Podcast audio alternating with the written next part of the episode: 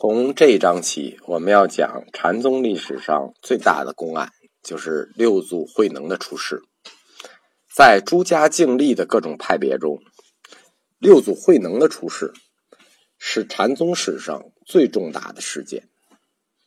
他被推为了菩提达摩南宗的真正嫡传，禅宗的血脉所继。我们都知道，在这之前，禅宗的血脉所继。或者说，皇室所封的达摩嫡传是谁？是北宗神秀。所以，六祖慧能就作为对抗经派禅师的一个旗帜举起来了。他将所有新兴的派别统一起来，在当时这个时代，形成了一个叫“南能北秀”的局面，就南方慧能，北边神秀，使禅宗为之大变。但是弄清慧能的本来面貌，他比神秀还难。就是说，神秀是资料少，慧能是资料太多。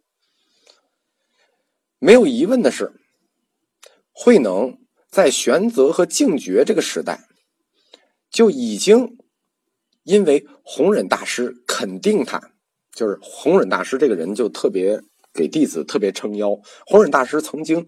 给慧能一个评语，叫什么？堪为人师，而名闻两经。就当时就是玄泽和净觉他们在给弘忍做徒弟的时候，就已经知道师傅就高度评价过慧能。但是慧能他的势力只限于岭南，所以当时五祖弘忍称慧能叫做一方人物。第一次系统的去介绍慧能的生平和思想的人呢，是神会。神会请王维，这个不是前唐的诗人王维啊，这是中唐的了。请王维于安史之乱之后，写了一块碑，叫《六祖能禅师碑铭》。后来介绍他的资料还有谁呢？曹曹溪大师别传，这大家都看过。《坛经》，他出现的年代分别是公元七百八十一年、公元七百八十年，都是在一百年以后，差不多。那不到一百年以后，就是几十年以后。此外，追根寻源的去找慧能的人生经历的话，有三个体系的传说。我们只能说传说，因为我们没有确定史料去印证。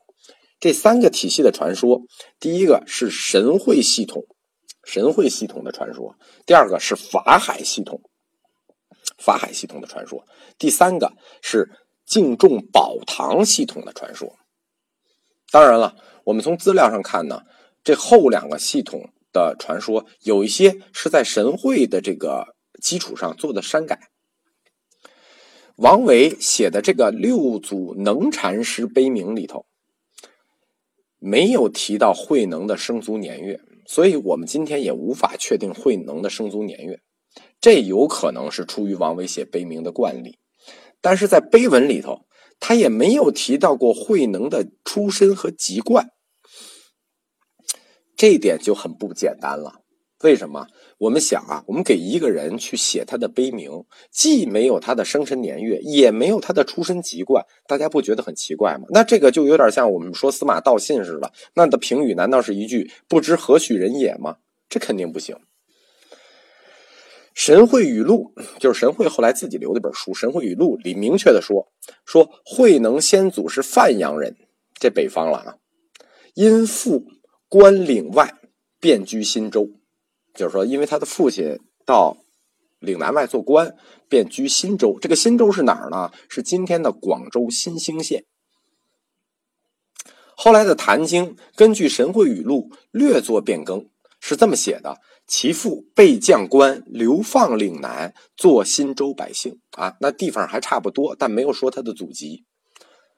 但是到《历代法宝记》和《曹溪大师别传》的时候，就没有这段了，直接就说慧能岭南新州人，没有原籍了。但是在《坛经》里头和《神会语录》里头，都记载过弘忍大师对慧能大师一段话，叫“岭南列辽”。什么叫岭南猎辽啊？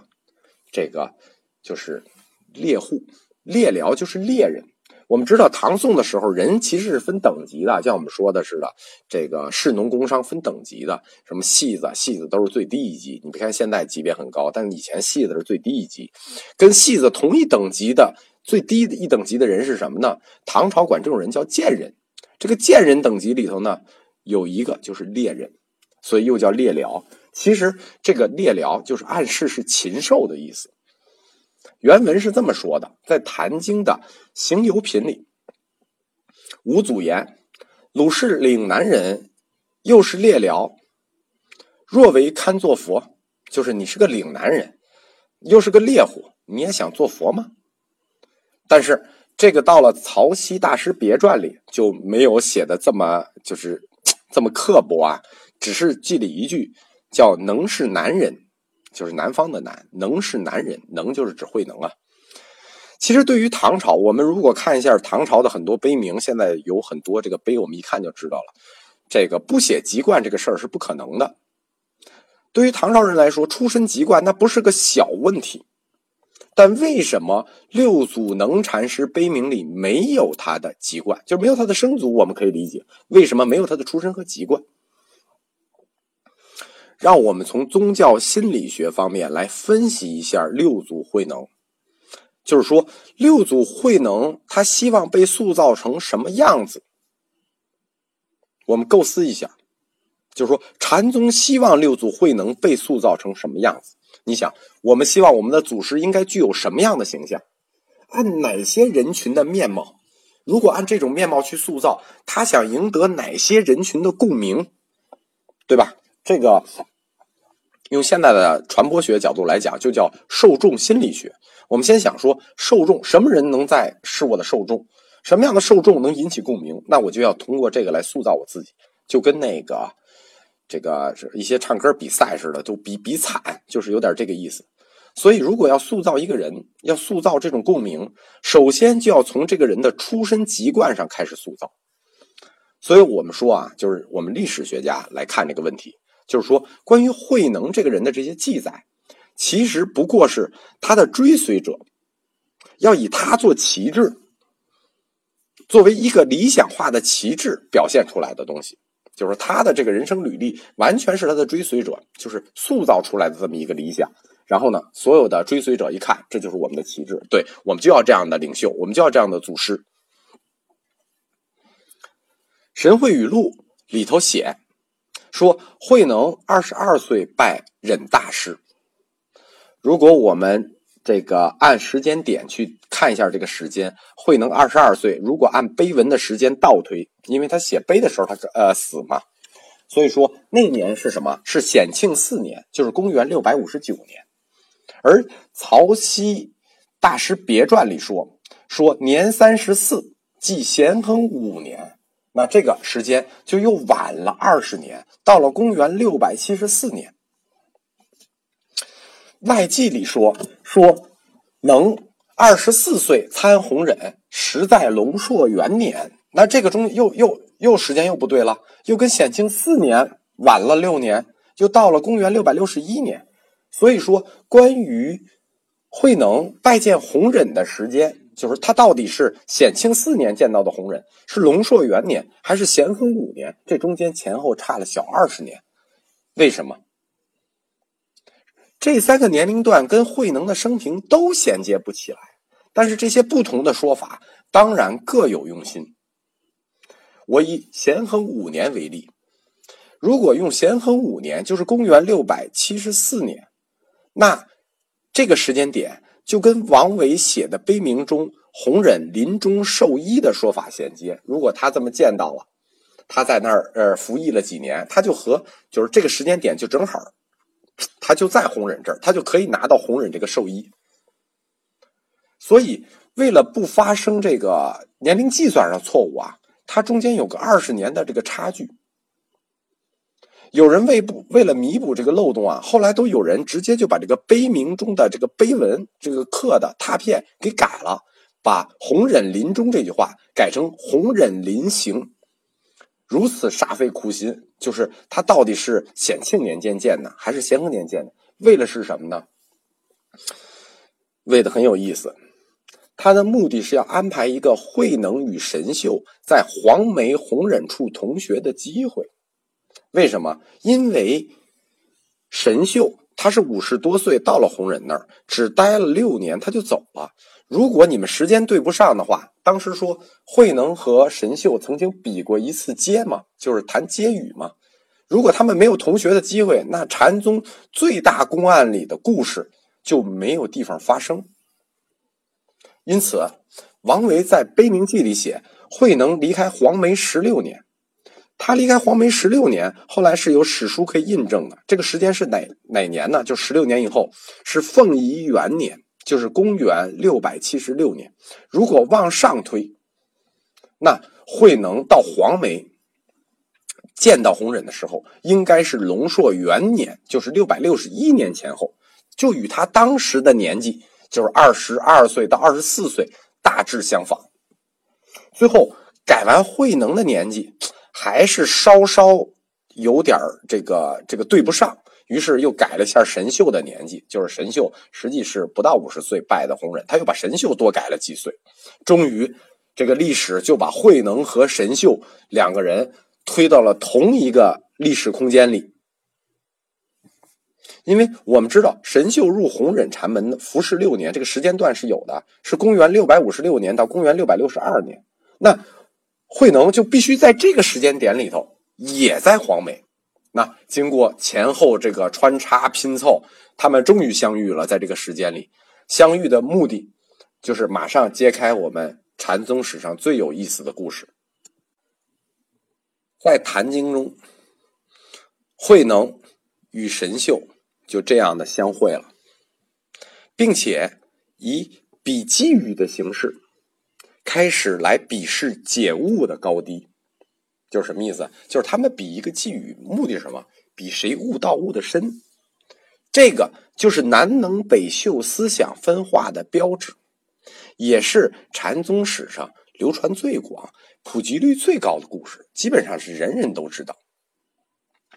根据坛中记载，《坛经》的记载啊，有四五种。其实现在呈现的版本，我们能找到的就有二三十种，内容其实还是有差别的。大家有的时候不了解，这个有的时候古代的这个话差一个字，意思可能是完全反的。我们根据后来敦煌本的《坛经》，神秀呈给弘忍的寄语是什么呢？是身是菩提树，心如明镜台，时时勤拂拭，莫使有尘埃。而慧能传给弘忍的呢？我们现在就能找到两个，我们不是说有二三十个吗？有代表性的是两个，一个是法海本的《坛经》，一个是敦煌本的《坛经》。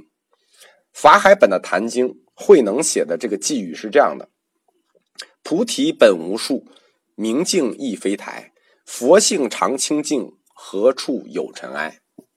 这是第一个版本。第二个版本是敦煌本，敦煌本是这么写的：“心是菩提树。”身为明镜台，明镜本清净，何处染尘埃？于是，就这次比寄语，就是比谁的悟解悟高低，谁的悟性高低，慧能胜了，就有了弘忍应可慧能秘密传授法医，慧能遂成为禅宗真正六祖的故事。事实上。神秀的这个心计，可以代表一切传统的禅法。我们看啊，心如明镜台，时时勤拂拭。它的理论基石是什么呢？是心性本净，克勤所染，克尘所染，就是心如明镜台，心性本净。为什么时时勤拂拭呢？因为克尘所染。他禅观的目的在于产构环境。就是你把这个灰掸掉，环境以求解脱。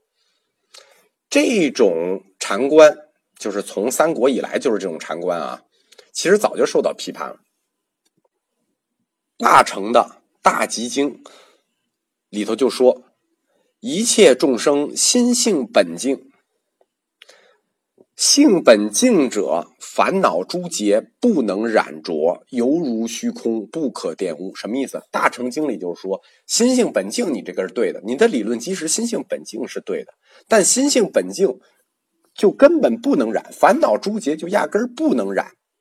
那神秀谈的是心性本净，客尘所染，那还是小乘的那个观念啊，小乘禅法的那个观念。他来了就是说，大乘禅说心性本净。就不能染，那不能染怎么办呢？这个大乘经给他换了一个字，换了字什么呢？就把染字换成了障，障碍的障。说就是说，呃，你心性本净，烦恼诸结不能染着，那怎么办呢？只能是障。其实就是把染字换成了障字。其实我本人啊，我看的时候我分不出这细微的差别来。我觉得这个障和染没有什么根本的区别，我觉得就是个文字游戏。但是大乘经就是说，你所谓染，可能他说的染就是侵入了，就是侵入了的意思。这个障呢，只是遮住了的意思。它可能有一些细微的差别，我不太理解啊。我我本人不太理解，反正我觉得这就是一个，呃，没有根本性区别的东西。但是神秀说的这个寄语，就在大乘经里头，其实已经是被批判的了。那么。既然是诸客烦恼障故，就不是染是障，那说明什么呢？说心性本净不能染着。那么神秀还在劝人时时勤拂拭，这不成了自寻烦恼了吗？你根本就不能染，你时时勤拂拭，不是自寻烦恼了？但他就忘了另一点，你是没有染，你不是还障了吗？你不服侍，你不得把障给弄掉吗？所以我觉得这事儿还是有一点冲突的啊。这就是法海本坛经这个。为神秀做的这一个记，那我们再来看《法海本坛经》慧能写的这个，就是“佛性常清净，何处有尘埃”这一个寄语，就是重申了刚才我说的《大乘经》里头的那个，就是不能染着这个概念。既然他已经点了，说《大乘经》已经批判你了，你没地儿可染。那你还时时勤拂拭，莫使有尘埃，不成了自寻烦恼了吗？所以就说明慧能的，就是在法海本里头，慧能的这个第一个记，就直接挫败了这个神秀的这个记。他是以当时后来的大乘大集经的观念去批驳这个神秀。慧能的第二个记的含义呢，其实跟第一个记差不多。就是明镜本清净，何处染尘埃，差不多。只不过前两句采取了与神秀同样肯定心性的本净，更加突出了静心不可污染的性质。换言之，慧能与神秀的差别不在于心性本净这一个本体论的争论上，就是他们都承认心性本净，而在于这个静心是否能到污受到污染。神秀认为他能受到污染，所以要时时勤拂拭；而慧能认为他压根儿不受到污染，时时勤拂拭这个事儿用不着。所以，实际他们的争论在是否需要时时勤拂拭这个宗教实践上。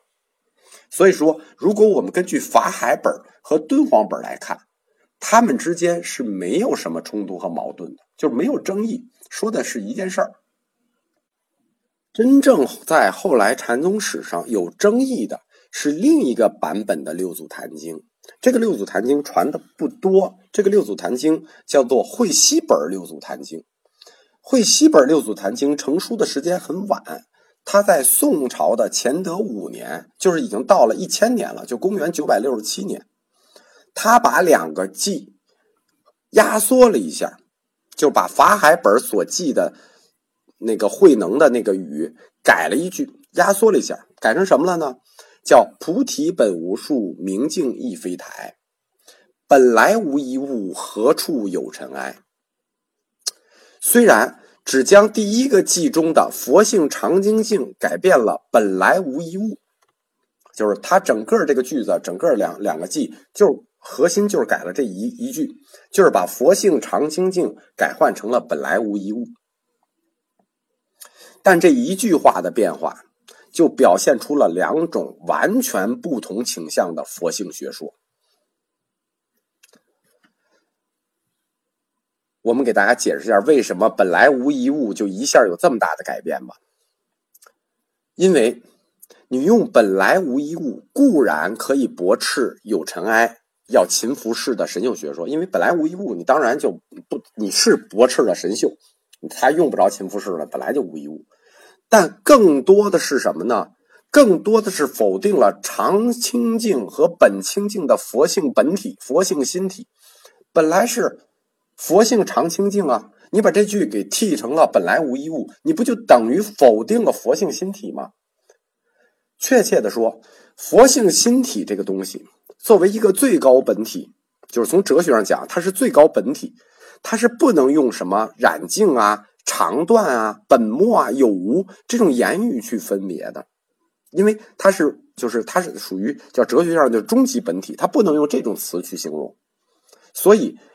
《坛经》里的这两个寄语的对立，表面上记的是慧能与神秀的寄语。这普通对佛理不理解不深的人，哎，觉得哎呦，好像慧能比神秀强。实际从我们的研究者角度来看，这不是神秀与慧能的对立，这是慧能自己跟自己的对立，是慧能正在自己打自己的脸。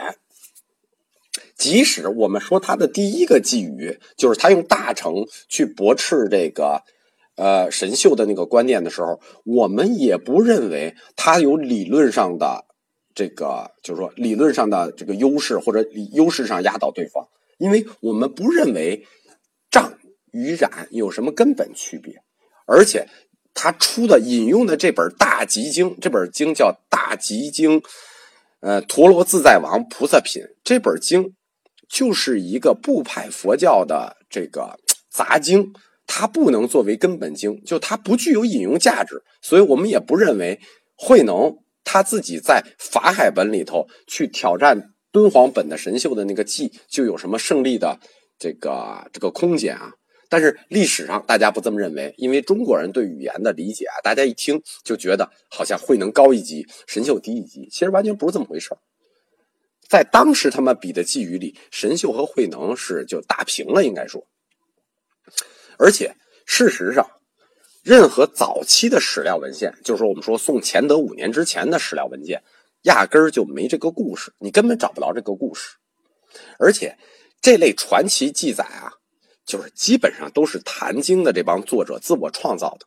比如比比比这个寄语的这个故事啊之外，还有一个故事，就是所谓传木棉袈裟的故事，就是弘忍传祖师袈裟给慧能。